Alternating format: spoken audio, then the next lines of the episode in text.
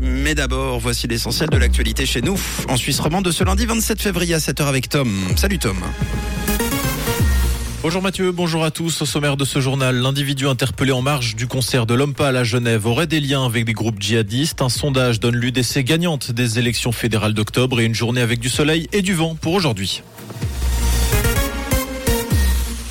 L'aréna de Genève évacuée samedi en raison d'une menace terroriste. 8500 spectateurs étaient présents pour assister au concert du rappeur français L'Homme Ils n'ont finalement vu que la première partie et ont dû quitter les lieux vers 22 heures pour raison de sécurité. Selon les dernières informations, un individu a été interpellé par les forces de l'ordre et a été entendu hier. Cet homme de 40 ans avait été signalé par les autorités françaises. Il avait publié plus tôt sur les réseaux sociaux un message pouvant être interprété comme la menace d'un passage à l'acte terroriste. L'individu a été incarcéré et mis à disposition du ministère public. Selon la RTS, l'homme aurait des liens avec des réseaux djihadistes. De son côté, l'organisateur du concert indique tout mettre en œuvre pour trouver une date de remplacement et que davantage d'informations pourront être données ce lundi.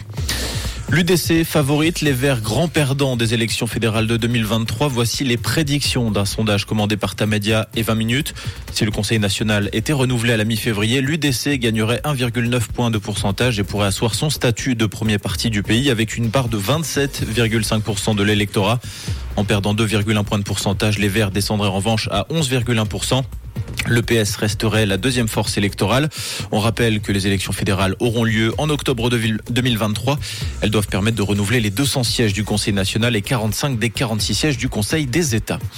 La bise a paralysé certaines régions de Suisse romande. Hier, des rafales à plus de 120 km à l'heure ont été enregistrées à la Dole. Hier, près de 100 km à l'heure au bord du lac Clément à Nyon. Le lac Clément où aucun bateau de la CGN n'a navigué ce dimanche. Par ailleurs, dans les Hauts-de-Lausanne, le quartier de grand a été bouclé et ses habitants contraints de rester chez eux, selon le quotidien 20 minutes. La faute à un arbre tombé dans la forêt environnante qui a brisé une ligne électrique et endommagé une autre. La bise devrait baisser en intensité en cours d'après-midi.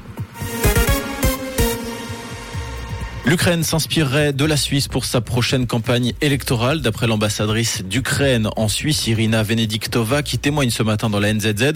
Le monde entier devrait ressembler à la Suisse. Pour l'ambassadrice, c'est la diversité des langues, des cultures et des religions qui fait la force de la Suisse. Elle a réussi à construire un État idéal au cours de l'histoire avec une démocratie directe, la décentralisation, une gestion intelligente de l'État. La prochaine présidentielle ukrainienne doit avoir lieu le 31 mars 2024. Grosse prise en Équateur, 8,8 tonnes de cocaïne ont été saisies hier. Cette cargaison était dissimulée entre des bananes dans un conteneur à destination de la Belgique. Le commandant de la police s'est félicité de cette opération sur Twitter en estimant avoir empêché l'acheminement de 90 millions de doses d'une valeur de 330 millions de dollars en Europe. En hockey sur glace, Lausanne grappille des points précieux à six jours de la fin de la saison régulière. Le LHC s'est imposé 3-2 face à Ambri Piotta hier et pointe désormais à la huitième place. Avec 68 points en classement, les Vaudois sont à égalité avec Cloton, Berne et Lugano. Trois équipes qui comptent un match en plus. La formation vaudoise d'encore disputer trois rencontres. Elle recevra Rappersville demain, se rendra à Bienne jeudi avant d'accueillir Zouk samedi. Et pour ce matin, un temps changeant et ensoleillé avec quelques nuages à prévoir et une bise encore bien soutenue sur la région. Il ne fait pas très chaud ce matin, on compte moins 6 degrés au Bio et au col du Molandru actuellement et moins 1 à Bramblanc et à Launay avec des températures très froides pour la saison et une bise un petit peu moins forte en journée. Un excellent lundi et bon petit déj avec Rouge. C'était la météo, c'est Rouge.